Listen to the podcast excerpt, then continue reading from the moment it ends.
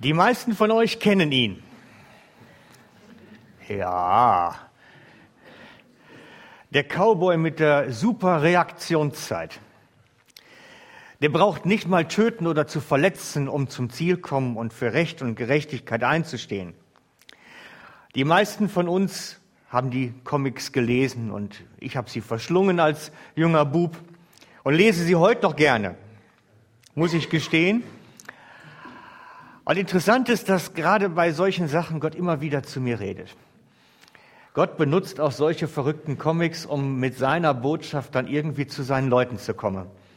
Und ich möchte euch heute mitnehmen in eine von diesen kleinen Comic-Geschichten und euch eine Geschichte aufzeigen, wo Gott mich ganz tief berührt hat eigentlich. Und in eine Geschichte reingenommen hat, die ich euch jetzt Anteil geben möchte. Lucky Luke, der Comic-Held kommt in ein kleines, verschlafenes Städtchen namens Grasstown und wird dort Zeuge einer ganz grotesken Situation. Der Kaiser von Amerika hält Einzug mit seinem Gefolge. Natürlich wissen wir alle, es gibt keinen Kaiser von Amerika, hat es nie genehm. Also falls ihr das nicht gelernt habt in der Schule, dann hiermit kurz eine Nachhilfestunde. Das Ganze ist eine Groteske eigentlich. Und wie sich dann im Verlauf der Geschichte herausstellt, handelt es sich um einen Viehbaron, einen Rinderzüchter, der sehr reich geworden ist über seinen wirtschaftlichen Erfolg und darüber seinen Verstand verloren hat. Er hat dann nachher aus seinen Cowboys dann irgendwelche Zinnsoldaten gemacht und sich Kutschen angeschafft und lässt sich da feiern als Kaiser von Amerika und zu allem Überfluss hält er sich auch noch eine kleine Privatarmee richtig mit Kanonen und allem möglichen Zügs. Jetzt, jetzt lacht ihr vielleicht, aber die Geschichte hat es wirklich gegeben. Es gab wirklich in Amerika jemand in der Zeit, der von sich behauptete, er wäre der Kaiser von Amerika. Und den haben dann die Leute wirklich auch teilweise als solchen behandelt und da mitgespielt, so ein bisschen. Jedenfalls auch diese Einwohner von Grasstown, die Einwohner, spielen dieses absurde Spiel mit. Man behandelt ihn, als würde man ihn ernst nehmen. Und hintendrum lacht man dann natürlich darüber. Man schreibt ihnen dann Briefe im Namen europäischer Adelshäuser und selbst der chinesische Waschsalonbesitzer von Grasstown schreibt dann im Namen von Zar Alexander ihm einen Brief auf Chinesisch. Und der Kaiser merkt natürlich diesen Humbug überhaupt nicht. Und als dann der Kaiser befiehlt, man möge den Ort italienisch schmücken wegen des Geburtstages seines Vetters, machen alle mit großer Freude mit, endlich wieder ein Fest zu feiern. Und der Kaiser zahlt die Sause. Super. Da machen doch alle gerne mit. Auch unser Comicheld wird belobt und erhält den Adelstitel Ritter zum goldenen Büffel. Ja, solange ist das alles ganz lustig.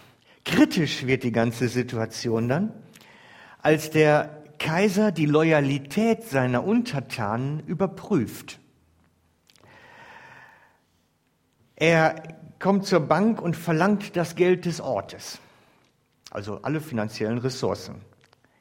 Und zwar nicht sein Geld, sondern das Geld der Einwohner. Er prüft ihre Loyalität. Und was sagt dann der Bankdirektor so schön? Hören Sie mal, guter Mann. Proklamationen, Parademärsche, bunte Fähnchen, alles gut und schön. Aber wenn es ums Geld geht, da hört doch der Spaß auf. Das ist wie bei uns heute, ne? Man macht bei den Festivitäten so lange mit, bis ans Geld geht und dann sagt man, nee, jetzt ist Schluss. Jetzt wird's teuer. Jetzt lassen wir lieber die Finger davon. Und dann kommt der Kaiser und nimmt sich das, was ihm meint zuzustehen, das Eigentum seiner Untertanen und zwingt ihnen dann auch seinen Lebensstil auf. Er macht Grasstown zu seiner Hauptstadt und von dort aus Amerika zu regieren.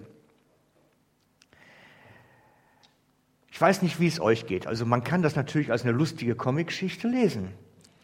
Aber man kann sich natürlich Assoziationen herstellen, so Gedankengänge herstellen und sich also ich habe das gelesen in der Mittagszeit, so bei einer kleinen Pause, und mir überlegt, hm, und wie ist das jetzt so mit uns? Gibt es da nicht Parallelen zu unserem Glauben? Nennen wir nicht Jesus auch unseren König? Und feiern wir ihn nicht mit Fähnchen und Paraden sogar inzwischen und allem, was so dazugehört? Machen doch eigentlich eine ähnliche Geschichte daraus. Wir hören seine Proklamation, indem wir dann aus der Bibel vorlesen. Da gibt es durchaus eine ganze Reihe von Übertragungen. Benehmen wir uns nicht auch wie die Einwohner von Grasstown, die dann sagen, hey, solange alles schön Party ist, ist doch toll. Und wenn es ans Eingemacht geht, dann wird es kompliziert. Sind wir nicht auch in der Gefahr, so ein bisschen Königreich Gottes zu spielen? Ich glaube, die Gefahr ist latent da. Im Comic wird es problematisch, als der Kaiser von seinen Untertanen den Besitz fordert und sagt, alles meins. Aber wenn wir doch mit Jesus anfangen, beten wir da nicht auch so ein Lebensübergabegebet? Beinhaltet das das nicht auch dann? So alles seins? Und was ist, wenn er es dann nimmt? Wenn er das fordert von uns? Sind wir uns der Konsequenzen eigentlich immer bewusst so, die das mal mit sich bringt, dass unser Leben ihm wirklich gehört? Was ist, wenn wir seine Stimme vernehmen und er sagt, ich brauche von dir jetzt dein Erspartes. Ich brauche von dir dich an einem anderen Ort. Du gehst jetzt. Was dann? Was dann, wenn unser König ernst macht und das, was wir da mal gebetet haben, dann auch ernst nimmt?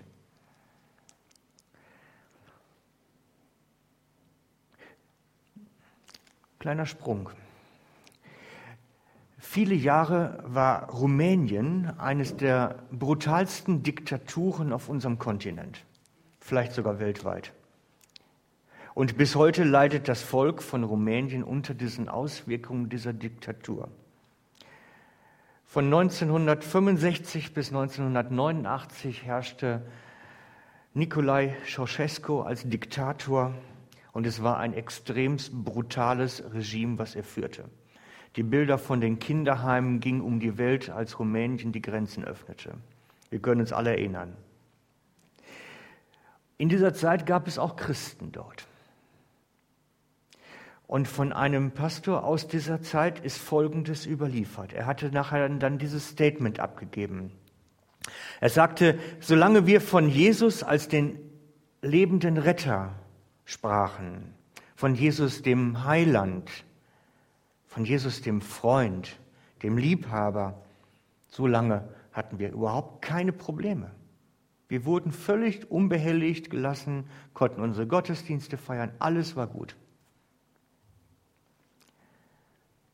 Als wir anfingen, oder er sagte vielmehr, als ich anfing, von Jesus dem König, Jesus dem Herrscher zu reden, und die Konsequenzen dieser Regentschaft für das Leben aufzuzeigen, da wurde es kompliziert. Da bekamen wir Probleme. Da erkannten die, Proble die Politiker um den Ceausescu herum, was das für Konsequenzen für das Leben hatte. Das war dann nicht mehr Parademärsche und bunte Fernchen. Da ging es um mehr. Als die Gemeinde lehrte, was es bedeutete, Jesus seinen Herrn zu nennen, da begannen die Probleme für die Christen dort. Weil dann stellte das Regime fest, dass da eine Konkurrenz war. Die haben ja noch jemand anderes neben Ceausescu, der ihnen sagt, was sie tun sollen. Als aus dem frommen Spiel eine echte Hingabe wurde, da wurde es schwierig.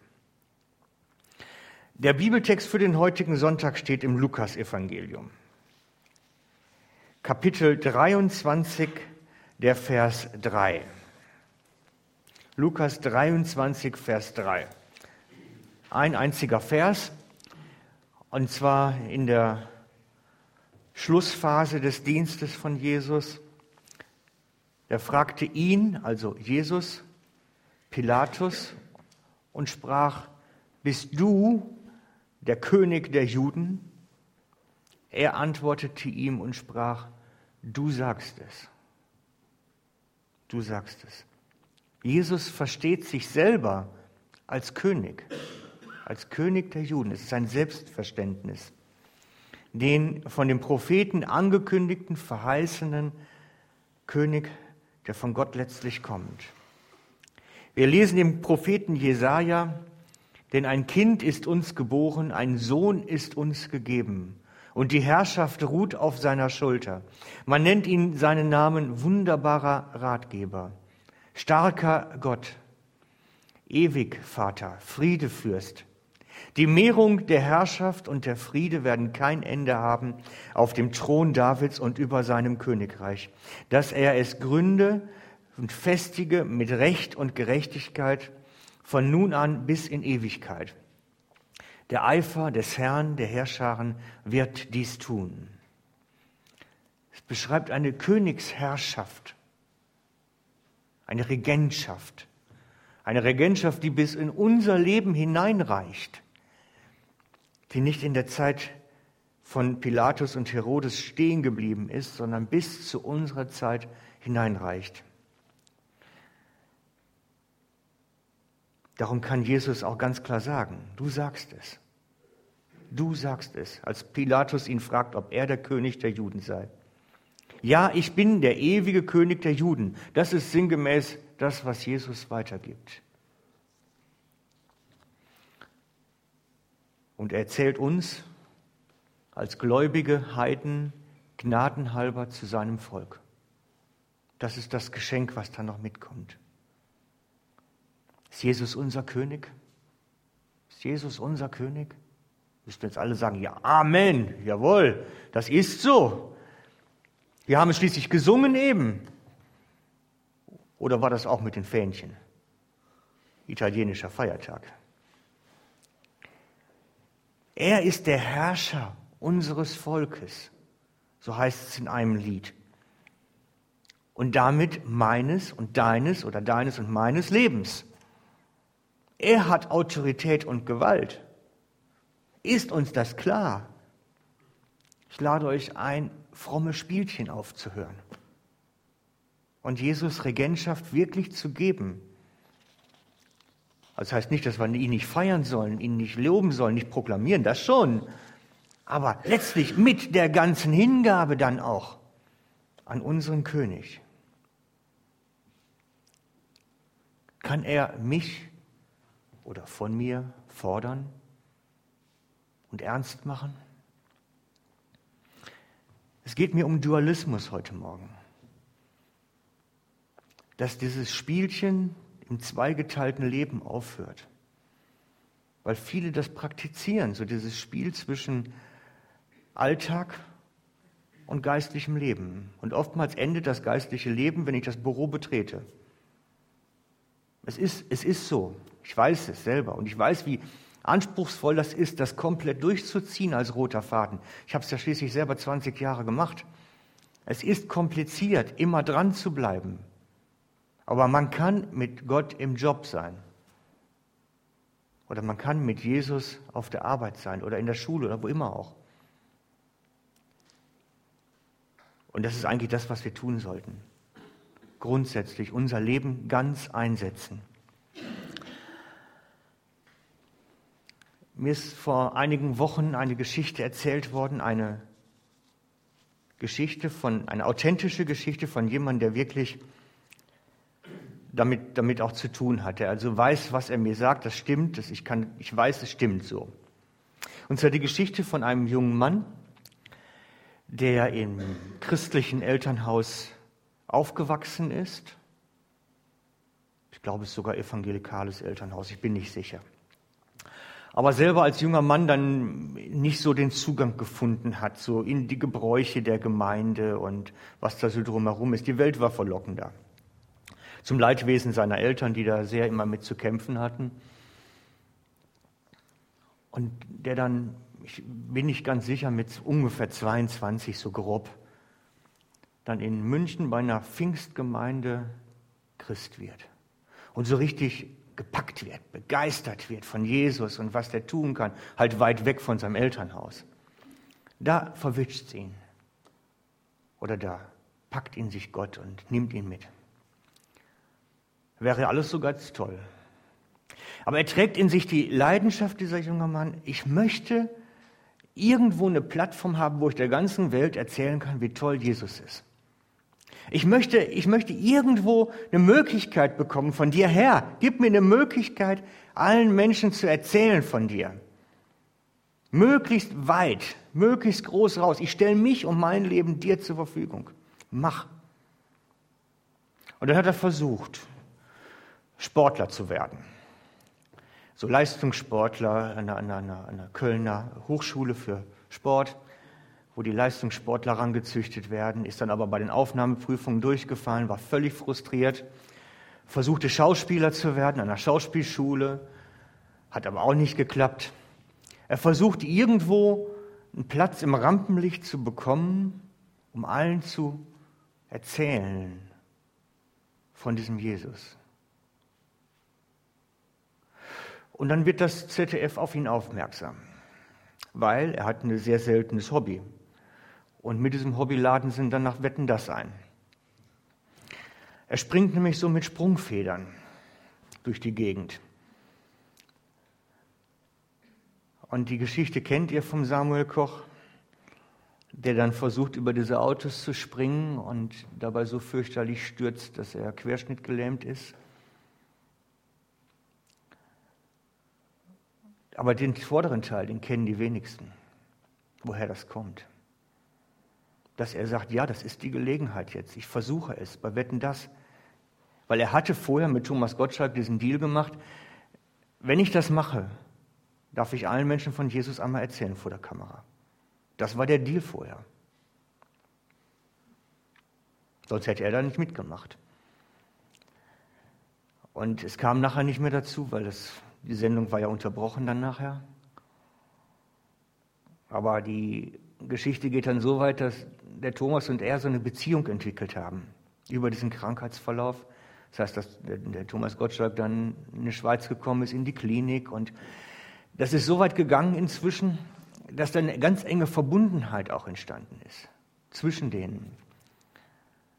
Es war eine Phase in dem Krankheitsverlauf in der Klinik, die war so schwierig und kompliziert, dass dann ähm, die Eltern ein SMS von Thomas Gottschalk aus dem Dütschen kriegten. Ähm, wir sitzen im Studio und sind total betroffen von dem, was jetzt gerade wieder ist. Und wir sind am Beten für euch und bleibt dran. Sie nehmen das alle als ein, ein, eine geistliche Sache wahr. Alle, die dahinter stehen, die das mitkriegen. Und die Geschichte ist noch nicht zu Ende. Ich weiß nicht, wie sie weitergeht. Aber der Samuel Koch ist bekennender Christ und er hat diese Geschichte gemacht, um Jesus irgendwo in die Öffentlichkeit zu tragen. Er hat sein ganzes Leben dafür eingesetzt und ist auch fast hergegeben. Aber die Geschichte ist nicht zu Ende und wir wissen nicht, was noch daraus entstehen kann. Lebensübergabe und Lebenshingabe an Jesus hat nichts mit Fähnchen und mit netten Spielchen zu tun. Das heißt, ich investiere mein ganzes Leben an ihn mit allen Konsequenzen. Und darum möchte ich euch einladen, wirklich diesen Gedanken der Majestät, ich unterstehe seiner Herrschaft, in euch groß werden zu lassen. Und zu sagen, Herr, was ist dein Plan für mich, für mein Leben? Was ist dein nächster Schritt für mich, für mein Leben? Wirklich ihn zu suchen, sein Willen, seine Gedanken. Da müssen wir dran sein, da müssen wir wachsen dran. Ich möchte jetzt noch beten mit uns.